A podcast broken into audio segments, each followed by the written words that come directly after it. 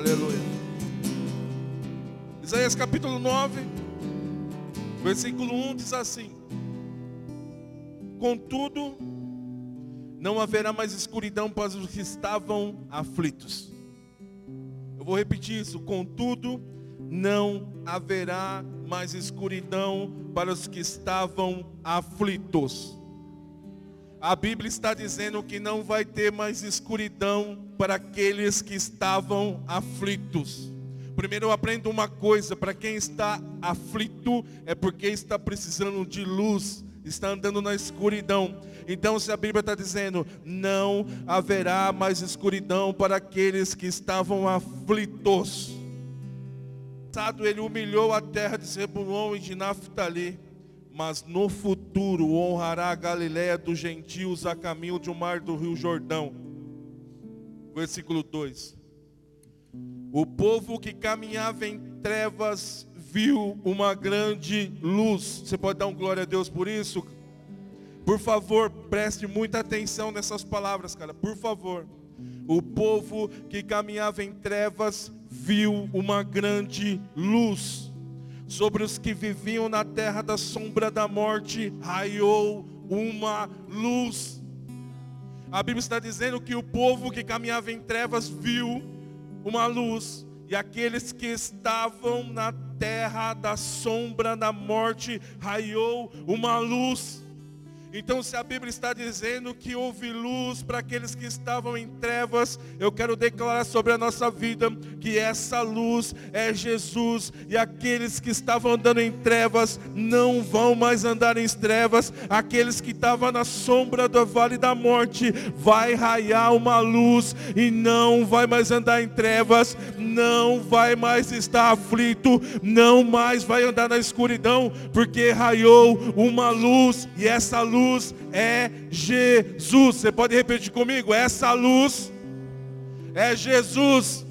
Vira para a pessoa que está do seu lado e fala para ela: essa luz é Jesus. Versículo 3: Fizesse crescer a nação e aumentasse a sua alegria. Olha o que o versículo 3 está dizendo: Cresce uma nação e aumenta a alegria. Eles se alegraram diante de ti como os que regozijam na colheita, como os que exultam quando dividem os bens tomados em batalha. Pois tu destruísse os jugos que oprimia, e a canga que estava sobre os seus ombros, e a vara do castigo de seu opressor, como no dia da derrota de Midian. Versículo 5. Pois toda bota de guerreiro usada em combate, e toda veste revolvida em sangue serão queimados como lenha no fogo. Versículo 6.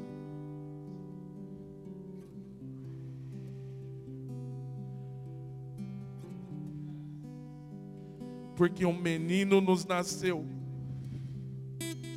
um filho foi nos dado, e o governo está sobre os seus ombros, e ele será chamado maravilhoso, conselheiro, Pai eterno, príncipe da paz. Ele estenderá o seu domínio e haverá paz sem fim sobre os que reinam estabelecidos com justiça e retidão desde agora para todo sempre. O selo do Senhor dos exércitos fará isso.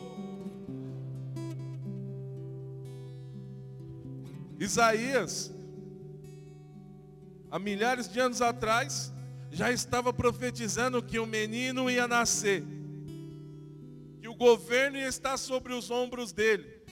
Sabe quando você coloca uma criança no ombro, para onde você olha, ela também lá em cima está olhando. Se você vira, ela vira também. Ela pode estar tentar, mas ela acaba se desequilibrando e volta a olhar de novo. Se o governo da sua vida estiver sobre Jesus, você vai olhar para as laterais, vai tentar até ver alguma coisa, ele vai mostrar para você que aquele não é o lugar, ele vai mostrar, filho, olha aqui. E é sempre para frente sempre para frente, mas se a sua vida estiver nos ombros dele.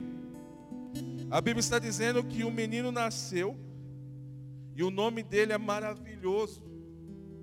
Conselheiro, o Jesus, aquele que morreu na cruz por mim e por você. Ele é conselheiro. Por isso que quando nós estamos aflitos, nós vamos orar e ele nos acalma, nos dá uma direção. Se não temos a direção ainda, é só orar mais um pouco. Se não temos a direção ainda, é só confiar. Porque o problema muitas das vezes é quando Deus não nos dá uma direção, quando Ele não responde alguns questionamentos, e a gente quer fazer do nosso jeito, e não é assim. Salmo 37, versículo 5, que o Cláudio colocou essa semana lá no grupo. Entrega o seu caminho ao Senhor, confia nele que o mais ele fará. O problema é que eu entreguei o meu caminho ao Senhor e não confio muitas das vezes. E isso vai fazer, fazer do meu jeito. Por isso eu tenho que confiar. Por isso eu tenho que confiar. Esse menino que nasceu, que o Natal, o nascimento de Jesus. Glauco é exatamente hoje que nasceu, no dia 25 de dezembro. Não, querido, não é. Isso é uma longa história e não é para isso que nós estamos aqui agora. Ah, Glauco, mas o Natal é aquele Natal que eu posso montar a árvore, desmontar, colocar isso, colocar aquilo. Também não estamos aqui para falar isso. Nós estamos, falar pra, estamos aqui para dizer que um menino nasceu. Um filho se nos deu. E o nome dele é maravilhoso. Conselheiro, Deus forte, Pai da eternidade e príncipe da paz. Ele nos coloca como guerreiro mas nós temos que guerrear em paz. A paz que o mundo traz não é a paz que Jesus traz. A paz que Jesus traz nos dá entendimento para passar por todas as guerras. Um menino nasceu, cara. É para isso é que importa. E ele morreu por mim e por você. E muitas das vezes numa gestação, infelizmente acontece um aborto espontâneo. Infelizmente acontece também abortos também é, provocados. Não vamos falar desses provocados, mas vamos dizer desse espontâneo. Espontâneo? Muitas das vezes é assim. Jesus começa a nascer dentro de nós. E acontece um espontâneo, sem querer, você perdeu Jesus. Ou vamos falar também do provocado. Jesus começa a crescer dentro de nós. E eu vou lá e arranco Jesus. Deixa ele crescer dentro de você, cara. Deixa ele crescer. Ele só veio para esse mundo por causa do meu e dos seus pecados. Dos nossos pecados. Deixa ele crescer, deixa gerar isso dentro de você. Jesus não vai chegar em você muito, vai chegar em você grande não. Ele vai começar a chegar pequeno. Ele vai começar a crescer. Não aborta a obra que Deus tem na sua vida, cara. Não destrua o que Deus tem em sua vida. Deixa ele crescer dentro de você. Cada vez mais, deixa ele crescer em maturidade, deixa ele crescer em poder. Deixa ele crescer, trazendo cada vez mais restauração na mente, mais libertação, mais consolo. Deixa ele trazer mais consolo, ele é conselheiro, cara. Ele traz direção. Então não mais, não mais aborde o que ele tem na sua vida. Não mais destrua o que ele tem na sua vida. Entenda que ele nasceu precisa crescer. E para esse crescimento acontecer, você vai ter que se alimentar bem, porque é assim que acontece numa gestação. Se a mãe fica sem comer, a criança vai nascer com problemas. Se chegar o nascimento. Então entenda isso, deixe ele crescer dentro de você. Deixe ele transformar a sua vida. e não aborte mais isso. Nós estamos aqui hoje, glória a Deus, que Ele nos preparou esse momento para estar com Ele, adorar Ele, cantar para Ele, entregar as dificuldades para Ele, deixar Ele governar a nossa vida. Mas e quando nós sairmos daqui? A gente vai continuar da forma que nós estamos aqui nesse momento agora? Adorando, cantando, querendo, se entregando, sendo transformado. Será que a gente vai deixar Ele fazer isso nas nossas vidas? Será que a gente vai deixar Ele transformar cada vez mais a nossa vida? Será que a gente vai deixar Ele crescer em nós e através de nós? Eu não sei qual é a dificuldade que você tem de deixar Ele crescer dentro de você. Mas chega um dia que Ele vai pedir contas. E nós vamos ter que prestar contas para Ele. Nós vamos chegar e falar, ah, Senhor, eu fiz isso, isso e aquilo. E aí? O que vai acontecer no dia do acerto? No dia do resumo? O que, que vai acontecer? O que, que você vai chegar para ele, vai entregar e falar, oh, Senhor, tá aqui ó. Fiz isso, fiz isso, fiz isso. Porque isso vai acontecer. A Bíblia diz que todo joelho se dobrará, toda língua confessará que Jesus é o Senhor. Todo. Então não pensa que você vai escapar. É todo joelho se dobrar. Será que temos feito aquilo que agrada ao Senhor ou que desagrada ao Senhor? Você está pronto para ser um guerreiro, um uma pessoa de mente transformada? Você está pronto? Você está pronta? Olha para a pessoa que está do seu lado, vê se ela está com cara de quem está pronto.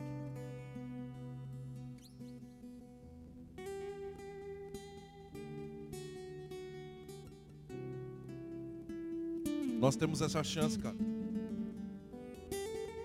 De ser transformado todos os dias. De Ele crescer em nós todos os dias. Eu quero orar por você. Fica tranquilo que eu não vou pedir para você vir aqui na frente. Mas eu gostaria que você fosse muito sincero com Deus nessa hora. Feche seus olhos, por favor, e abaixe a sua cabeça, cara.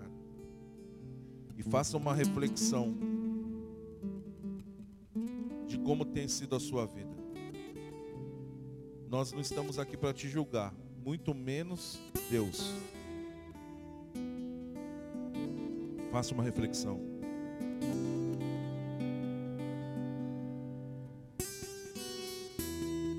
Espírito Santo de Deus recebe agora, Pai. Cada sinceridade aqui nessa hora.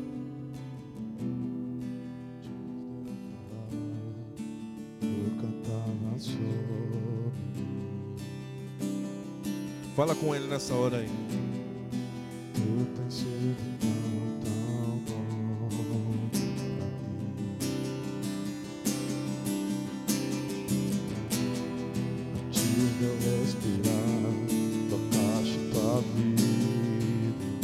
Explica a sua dificuldade para ele.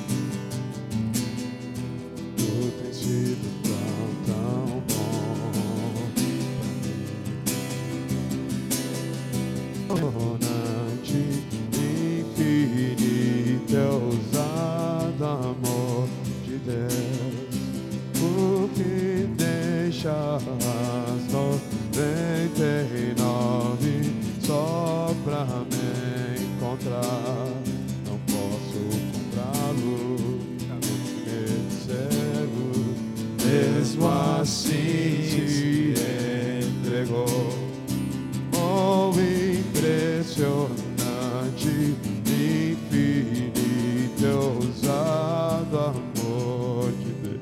Pai, no nome de Jesus, olha para cada um que aqui está nessa tarde, meu Deus. Olha para as dificuldades que cada um tem nessa manhã. Pai, muitas das vezes, Senhor, nós abortamos os teus planos nas nossas vidas, Pai. Muitas das vezes nós atrapalhamos o que o Senhor tem na nossa vida, meu Deus. Mas, Pai, no nome de Jesus, nessa tarde, Pai, eu te peço, abençoa cada um que aqui está, meu Deus.